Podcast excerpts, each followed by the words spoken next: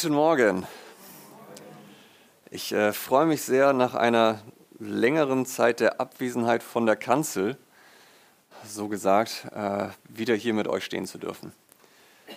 Es war eine nicht so einfache Zeit für mich gesundheitlich und umso mehr möchte ich an dieser Stelle einfach einmal Danke an alle von euch sagen, die auch da im Gebet mitgetragen und mitgeholfen haben.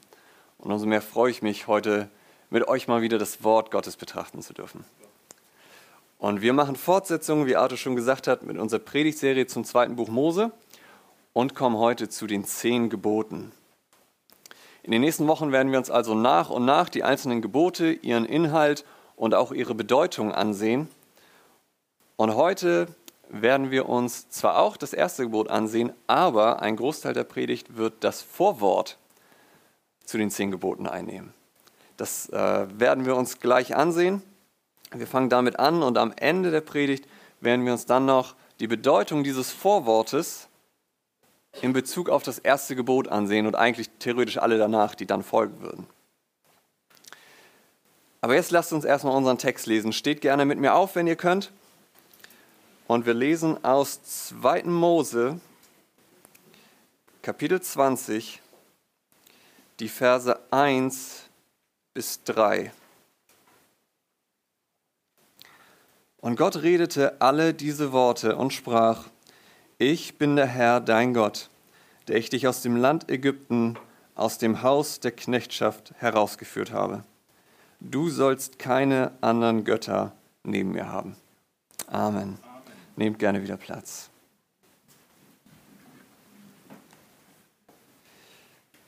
Es sind drei kurze Verse mit viel, viel Inhalt. Und deswegen sieht die Gliederung der heutigen Predigt wie folgt aus. Wir werden uns also, wie gesagt, als erstes das Vorwort, die sogenannte Präambel angucken und diese, indem wir uns drei Fragen dazu stellen. Nämlich erstens, wer gibt die Gebote? Zweitens, wann gibt er die Gebote? Und drittens, warum gibt er die Gebote? Und dann als zweiten Punkt werden wir uns dann noch das erste Gebot unter diesen Aspekten ansehen. Das ist also, wo die Reise hingeht. Und darum lasst uns damit gleich starten. Wir fangen also an mit der sogenannten Präambel. Das sind die ersten zwei Verse aus Kapitel 20, die ihr hier jetzt auch seht. Die Präambel, also das Vorwort der zehn Gebote, eine Präambel gilt zum Beispiel als eine Einleitung einer Urkunde, eines Staatsvertrages oder eben auch einer Gesetzgebung. Auch diese Präambel, dieses Vorwort hier zeigt uns bereits einige Dinge, ohne die wir die darauffolgenden Gebote schnell falsch verstehen. Darum ist es umso wichtiger, dass wir uns heute Morgen auch die Zeit nehmen, die Bedeutung dieser Worte zu erfassen, die Gott hier spricht. Und das wollen wir mit den eben genannten drei Fragen tun. Erste Frage, wer gibt die Gebote? Die Antwort auf die Frage ist recht simpel. Es ist Gott. Wir lesen in Vers 1, und Gott redete alle diese Worte und sprach. Können wir theoretisch zum nächsten Punkt übergehen, aber wichtig ist ja die Frage, welche Bedeutung hat denn das? Warum ist es wichtig, dass es Gott ist, der diese Gebote gibt? Ja, ich sag mal so, wenn Mose oder irgendein anderer Mensch dem Volk Israel jetzt Gebote gegeben hätte, wäre die Frage berechtigt gewesen, was möchtest du uns denn sagen? Welches Recht hast du uns zu sagen, wie wir leben sollen? Oder? Wenn dir jetzt irgendjemand, ein Wildfremder zu dir kommt und sagt, ich will, dass du das und das tust, hättest du das Recht zu fragen, warum denn? Wer, wer bist du denn? Und für uns heute hätte es gar keine Bedeutung mehr. Ich meine, das Volk Israel, zu dem hier gesprochen wird, hatte wenigstens eine Beziehung zu Mose. Aber für uns heute, was haben wir mit Mose zu tun? Also, hätte das überhaupt noch Bedeutung für uns? Wahrscheinlich nicht. Aber nun ist es eben nicht Mose, der diese Gebote gibt, sondern es ist der lebendige Gott. Und somit haben sie Bedeutung für jeden Menschen. Denn Gott ist Schöpfer und Herrscher dieses Universums und alles Geschaffenen.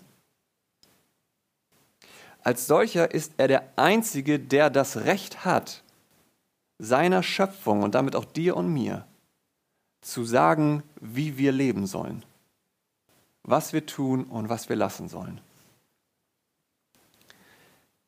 Er ist Autor dieser Welt und hat somit auch Autorität.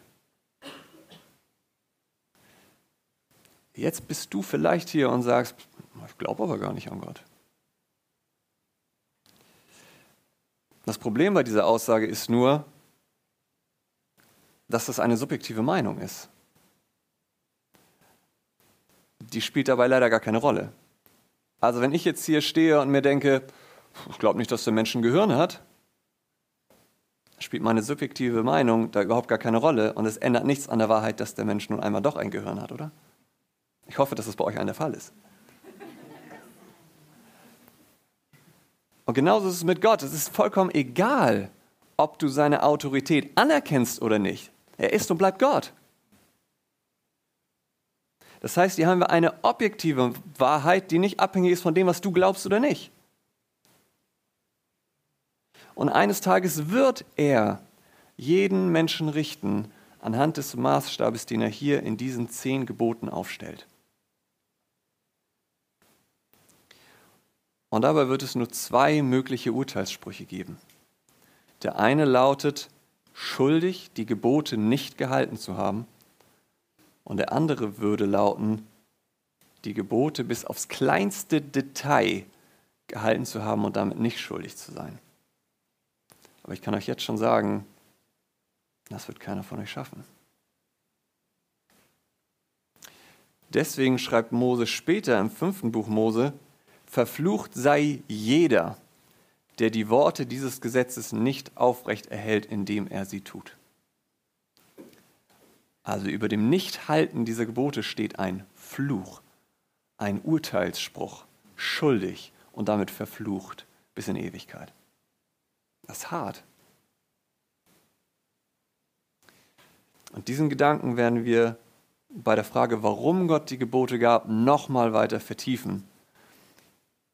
Wir wollen uns jetzt allerdings noch einen anderen Aspekt dieser ersten Frage, wer gab die Gebote, ansehen, denn Gott sagt, oder die Bibel schreibt, und Gott redete alle diese Worte und sprach, ich bin der Herr, dein Gott. Was wir sehen, ist, dass auch wenn die Gebote Gottes Maßstab für alle Menschen sind, er in erster Linie zu seinem Volk spricht. Er sagt, ich bin der Herr, dein Gott. Für uns Christen als Gottes Volk steckt noch mehr in diesen Worten als das, was wir eben gesagt haben. Denn das Wort, was hier mit der Herr wiedergegeben wird in den Großbuchstaben, ist eigentlich der Name Gottes, Jahwe. Das heißt, Gott gebraucht hier seinen Namen, den er Mose offenbarte und der für den Bund steht, den er mit seinem Volk schließt. Das heißt, in dieser ganzen furchteinflößenden Kulisse, die eigentlich hier als die Gebote gegeben werden, gerade vorherrscht. Wir haben das gelesen in Kapitel 19 der Berg rauchte und es kam Feuer und die Erde bebte und das ist furchteinflößend, was hier passiert. In all diesem Drumherum kommt nun Gott mit diesen Worten, die eigentlich Ausdruck seiner Liebe sind. Denn obwohl es stimmen würde, was wir eben gesagt haben, und er das Recht dazu hätte, sagt er nicht, ich bin Schöpfer und Herrscher dieser Welt, darum sollst du das tun. Hätte er machen können, wäre korrekt. Aber das tut er nicht. Was er tut, ist, er sagt, ich bin Jahwe. Nennt seinen Namen. Und nicht nur das, er fügt hinzu, ich bin Jahwe, dein Gott. Ein Ausdruck voller Liebe. Er ist kein Gott, der irgendwann die Welt geschaffen hat und danach hat er sich zurückgezogen, um den Dingen seinen Lauf zu lassen. Nein, er kümmert sich um dich. Er ist dein Gott, ganz persönlich. Diejenigen, die Gott kennen und lieben, sehen keine Bedrohung mehr in dem, was hier passiert. Und auch vor allem nicht in diesen Worten, sondern du siehst hier einen Gott, der sich um dich persönlich sorgt. Wie die Bibel an anderer Stelle sagt, denn er selbst hat gesagt, ich will dich nicht aufgeben und dich niemals verlassen. Oder 1. Petrus 5,7, alle eure Sorgen werft auf ihn, denn er sorgt für euch. Was ist das für ein Herr? König und Herrscher dieser Welt, ja, aber ein liebender König.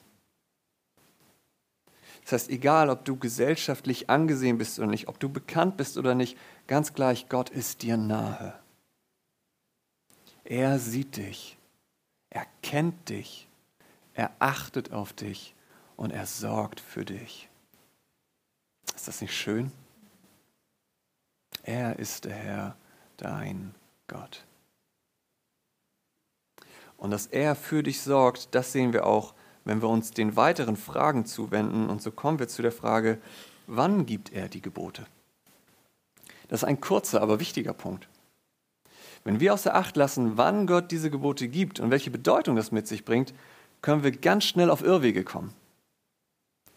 Dann kann es so aussehen, als, als wenn Gott hier einfach kommt und uns einen Gesetzeskatalog gibt und uns sagt, wenn ihr all das befolgt, dann werde ich bei euch sein. Wenn ihr all das tut, dann werde ich euch helfen. Das wäre eine Last, oder? Wenn Gott zu dir kommt und sagt, ja, erst wenn du das tust, dann gucke ich mal, was ich mache. Was für ein Druck. Aber ist das so? Was sagt Gott, bevor er diese zehn Gebote gibt? Ich bin der Herr, dein Gott, der ich dich aus Ägypten, aus dem Haus der Knechtschaft herausgeführt habe. Was wir hier sehen ist, Gott gibt ihnen die Gebote, nachdem er sie schon befreit hat. Das ist nicht Bedingung ihrer Befreiung. Es war nicht so, dass sein Volk noch in der Sklaverei ist und er ihnen die Gebote gibt und sagt, ja, wenn ihr all das haltet, dann befreie ich euch. So lange warte ich, ich sitze mal still und warte, ob ihr das auch macht. Nein, das hat er nicht gemacht. Er hat sie mit starker Hand bereits aus der Sklaverei herausgeführt. Okay, aber warum gab er die Gebote dann? Also wenn ich dazu, warum dann die Gebote? Genau die Frage wollen wir uns als drittes stellen. Warum gibt Gott jetzt die Gebote? Wir haben also gelernt, dass die zehn Gebote als das Moralgesetz Gottes der Maßstab sind, aufgrund derer er jeden Menschen richten wird. Gleichzeitig sind sie aber nicht die Bedingung, sein Volk zu befreien und zu erlösen. Okay, wie passt das jetzt zusammen? Einerseits richtete sie, andererseits nicht Mittel zur Befragung. Wie denn jetzt? Ich will versuchen, euch das zu erklären. Der Sinn der Gebote Gottes war noch nie, dass Menschen durch sie gerettet werden. Jetzt wirst du vielleicht sagen, aber was ist mit Bibelversen wie 3. Mose 8, Vers 15? Darum sollt ihr meine Satzung und meine Rechtsbestimmung halten, denn der Mensch, der sie tut, wird durch sie leben. Oder hat Jesus nicht selber zum reichen Jüngling gesagt, willst du aber in das Leben eingehen, so halte die Gebote. Ja, das stimmt. Das ist alles wahr. Das Problem sind nicht die Gebote, das Problem sind wir. Paulus formuliert das so. Und eben dieses Gebot, das zum Leben gegeben war, da haben wir es. Das Gebot ist zum Leben gegeben, ja, vollkommen richtig. Aber was sagt er weiter? erwies sich für mich als todbringend. Okay, Paulus, warum denn jetzt das? Er sagt weiter, hat nun das Gute in mir den Tod gebracht? Das sei ferne, sondern die Sünde hat, damit sie als Sünde offenbar werde, durch das Gute meinen Tod bewirkt. Das bedeutet, das Problem ist nicht das Gesetz. Ja, wenn du das Gesetz vollkommen halten würdest, vollkommen halten könntest, dann würde es dir Leben bringen, ja. Aber ich will nur eine Hand von jemandem sehen, der heute Morgen hier ist und sagt, ich habe das alles gehalten bis jetzt. Er wird keiner sein. Und wenn du das denkst, kann ich dir sagen, dann hast du schon das erste Gebot falsch verstanden. Das Problem sind also nicht die Gebote, sondern das Problem sind wir und unsere Sünde. Wir haben alle gegen Gott rebelliert und wollten ihn nicht lieben. Wir wollten ihn nicht ehren, ihm nicht folgen, gehorchen und dienen. Wir haben Gott abgelehnt und sein Gesetz mit Füßen getreten. Du hast das getan. Ich habe das getan. Wir haben das alle getan und somit gesündigt. Der Fehler liegt also nicht beim Gesetz, was auch gar nicht möglich ist, denn das Gesetz ist Ausdruck von Gottes Wesen und seinem Charakter. Deswegen kann es gar nicht schlecht oder falsch sein. Deswegen noch einmal Paulus, so ist nun das Gesetz heilig und das Gebot ist heilig, gerecht und gut. Und das Gesetz ist eben heilig, gerecht und gut, weil Gott heilig, gerecht und gut ist. Das Problem ist, dass du und ich das nicht sind. Und so steht eben über uns allen der gerechte Urteilsspruch Gottes aufgrund unserer Übertretung des Gesetzes, der lautet schuldig. Das ist erstmal Fakt für jeden von uns. Da kann sich keiner rausfinden, da kann keiner von uns irgendwas machen. Das ist erstmal der gerechte Urteilsspruch Gottes über jeden Menschen. Doch Gott sei Dank ist die Geschichte hier nicht zu Ende. Denn die Frage ist ja noch offen, warum gab die Gebote, Gott die Gebote denn dann? Antwort, damit wir genau das erkennen, worüber wir gerade gesprochen haben. Römer 3:20, durch das Gesetz kommt Erkenntnis der Sünde. Das heißt, das Gesetz ist also wie ein Spiegel und zeigt uns unseren wahren Zustand. Und genau dadurch zeigt es uns auch, wo unsere Hoffnung zu finden ist. Sie ist eben nicht in uns selbst und unserer Kraft, diese Gebote zu halten. Geht nicht. Wir können die Gebote nicht halten und Gott ist davon übrigens auch nicht überrascht worden.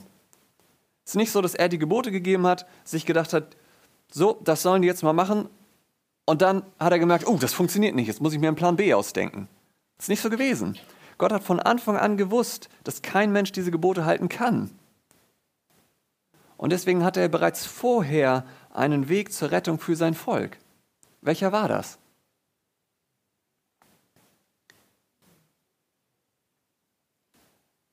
Erst einmal Opfer ist richtig, das kam danach. Aber vorher, worauf konnte sich das Volk verlassen? Worauf konnte es feststehen? Was hatte Gott zu Adam und Eva gesagt, nachdem sie gesündigt haben? Es wird einer kommen, der der Schlange den Kopf zertreten wird, der mein Volk vor Sünde und Tod befreien wird. Das ist das, worauf dieses Volk stehen konnte. Sie wussten, okay, selbst wenn wir sündigen, es gibt die Verheißung auf einen Retter.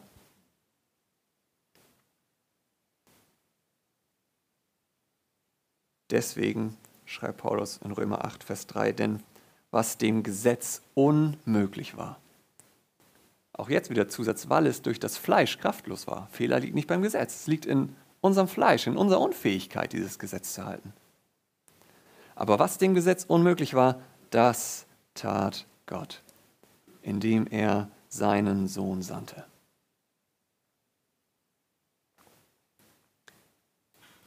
In Jesus Christus hat Gott uns bereits von der Sklaverei der Sünde befreit. Er, der Gott ist, wurde Mensch und lebte ein sündloses Leben. Das heißt, ohne auch nur ein Wort dieses Gesetzes zu übertreten. Und er trug die Strafe, die du aufgrund deiner Übertretung verdient hast. Er starb am Kreuz dein Tod, damit du leben kannst. Und so lautet das Urteil für jeden, der sein Vertrauen in diesen Jesus setzt und an ihn glaubt, nun nicht schuldig. weil er das Gesetz für dich erfüllt und deine Strafe getragen hat.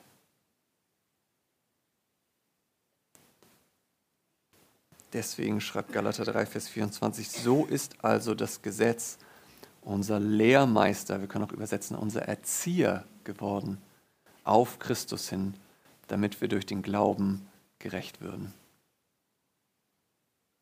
Warum gab Gott uns die Gebote? Er gab sie uns aus Liebe, damit wir unsere Sünde und Verlorenheit, aber auch unseren Retter erkennen, der uns unsere Sünden vergibt.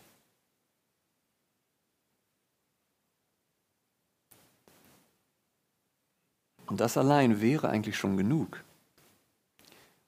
Aber die Gebote Gottes zeigen uns noch in einem anderen Aspekt die Liebe Gottes zu uns.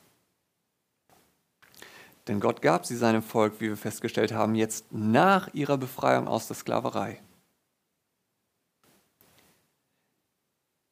Die Gebote Gottes sind also ebenso Ausdruck seiner Liebe zu uns, indem sie uns zeigen, wie wir nun nach unserer Befreiung auch wirklich frei leben können. Gott sagt hier quasi, ich habe euch aus der Sklaverei, Sklaverei befreit und nun lebt ihr auch frei und ich will euch zeigen, wie das geht. Gott gibt uns die Gebote nicht wie ein tyrannischer Herrscher. Das ist der exakte Kontrast zu dem, was Israel in Ägypten erlebt hatte. Dort gab es einen Tyrann, der seine Macht demonstrieren und sichern wollte, indem er ihnen Gebote gab. Ihr müsst das tun, ihr müsst Ziegel brennen, ihr müsst Pyramiden bauen, ihr müsst dies und jenes tun. Aber Gott ist nicht so. Gott ist vielmehr ein liebender Vater, der seinen Kindern Gebote und Verbote gibt, damit sie ein gutes Leben führen können. Das machen wir alle mit unseren Kindern so, oder? Wer ein Kind hat, wer hat dem nicht mal gesagt, du sollst nicht in die Steckdose fassen? Ihr sagst das, weil du über dein Kind herrschen willst? Nein. Du sagst das, damit das Kind keinen Stromschlag kriegt. Damit das Kind gesund bleibt. Das ist doch logisch, oder? Warum bauen wir Zäune um unsere Gärten? Damit unsere Kinder nicht auf die Straße rennen und vom Auto überfahren werden. Ist das eine Einschränkung? Ja. Ist das gut? Ja. Und wie? Es bewahrt das Leben deines Kindes. Deswegen sollte das Volk Israel ihren Kindern auch sagen, 5. Mose 6, 24, und der Herr hat uns geboten, alle diese Satzungen zu halten, dass wir den Herrn, unseren Gott, fürchten und es uns gut geht alle Tage. Interessant, oder? Dass es uns gut geht alle Tage.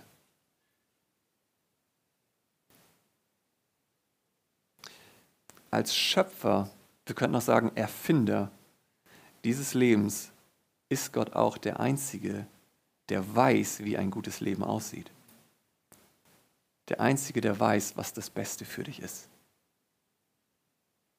Das ist wie, als wenn du eine neue technische Erfindung vor dir hast und du hast keine Ahnung, was, wie das Ding funktioniert. Ich meine, wen fragst du da? Denjenigen, der es entwickelt hat, oder? Das ist hier genauso. Gott hat dieses Leben erfunden. Wenn du nicht weißt, wie lebe ich jetzt frei, wie lebe ich gut, ja, dann frag doch deinen Schöpfer. Er sagt es dir. Hier, Steht alles drin, was du wissen musst.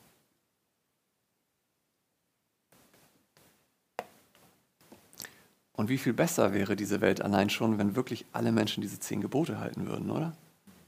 Wie viel weniger Krieg gäbe es?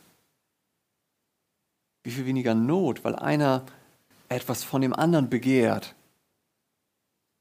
Das wäre alles nicht. Diese Welt wäre allein dadurch schon so viel besser. Wir sehen, wie diese Gebote Ausdruck von Liebe sind. Gott sagt, ich will, dass ihr gut leben könnt. Wir sind also befreit worden, um nun auch befreit zu leben. Ein Leben zur Ehre Gottes und zu deinem Besten. Und das wollen wir uns zum Schluss auch anhand des ersten Gebotes jetzt noch einmal ansehen. Das erste Gebot lautet, du sollst keine anderen Götter neben mir haben. Inwiefern zeigt sich in diesem Gebot Gottes Liebe und unsere Freiheit? Wir als natürliche Menschen suchen unsere Zufriedenheit, unsere Erfüllung und unser Glück in allen anderen Dingen. Nichts anderes bedeutet es eigentlich, Götter zu haben, einen Gott zu haben. Etwas an Gottes Platz zu stellen oder ihm eine Priorität einzuräumen, die nur Gott allein zusteht. Beachtet dabei die Worte neben mir. Gott sagt nicht über mir. Das heißt, das gilt nicht nur für Leute, die Gott irgendwie aus den Augen verloren haben oder ihn gar nicht kennen und darum andere Dinge zu ihrem Gott machen, was übrigens jeder Mensch tut, weil Gott uns als Anbeter geschaffen hat. Du kannst kein Leben führen, ohne einen Gott anzubeten. Das funktioniert nicht. Das heißt, jeder von uns tut das, sondern dieses Gebot gilt auch für dich, der du eventuell sagst, dass du Gott nachfolgst, aber da ist doch noch eine andere Sache, die neben ihm steht. Nicht zwingend über ihm, neben ihm. Das heißt, dein Herz ist nicht mehr ungeteilt bei ihm. Er ist nicht mehr alleinige Platz Nummer eins in deinem Leben. Darum lass mich dir die Frage stellen, wofür lebst du? Was liebst du? Worin investierst du deine Zeit, dein Geld und deine Kraft? Gibt es etwas in deinem Leben, wenn du wirklich ehrlich zu dir selbst bist, das inzwischen neben Gott steht?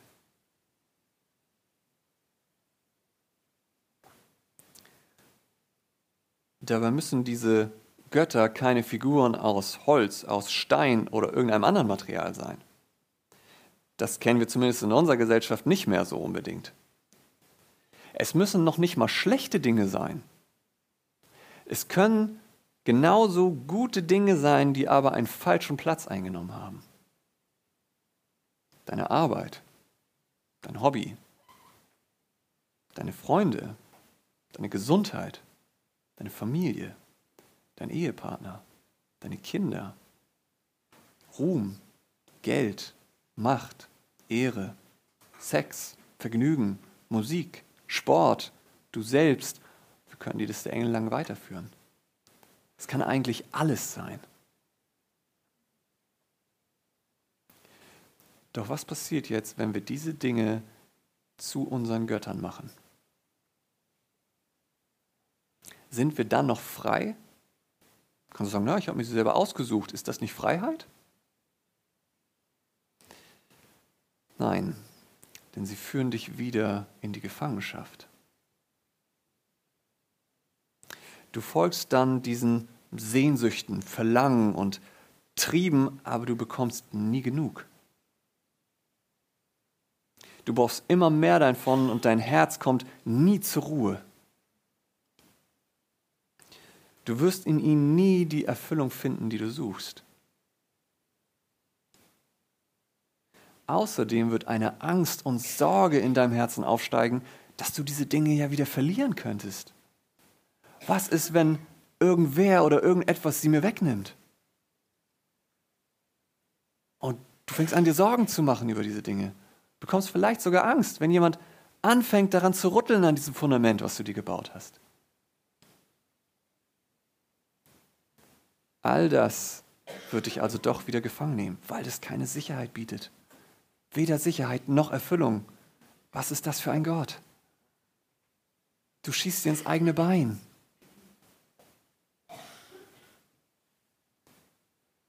Aus diesem Grund gibt Gott das erste Gebot. Weil er der einzig wahre Gott ist und ihm deshalb allein dieser Platz und auch die Ehre dafür zusteht und gleichzeitig er die einzige Quelle ist, die deinem Herzen wirklich Ruhe geben kann. Deswegen hat Gott sein Volk im Alten Testament schon gesagt, Jeremia 2, hat je ein Heidenvolk die Götter gewechselt, die noch nicht einmal Götter sind. Aber mein Volk hat seine Herrlichkeit vertauscht gegen das, was nicht hilft. Such deine Hilfe woanders als in Gott und du wirst nur etwas finden, was nicht hilft. Und weiter sagt er, denn mein Volk hat eine zweifache Sünde begangen. Erstens, mich, die Quelle lebendigen Wassers, haben sie verlassen. Zweitens, um sich Zisternen zu graben, löchrige Zisternen, die kein Wasser halten.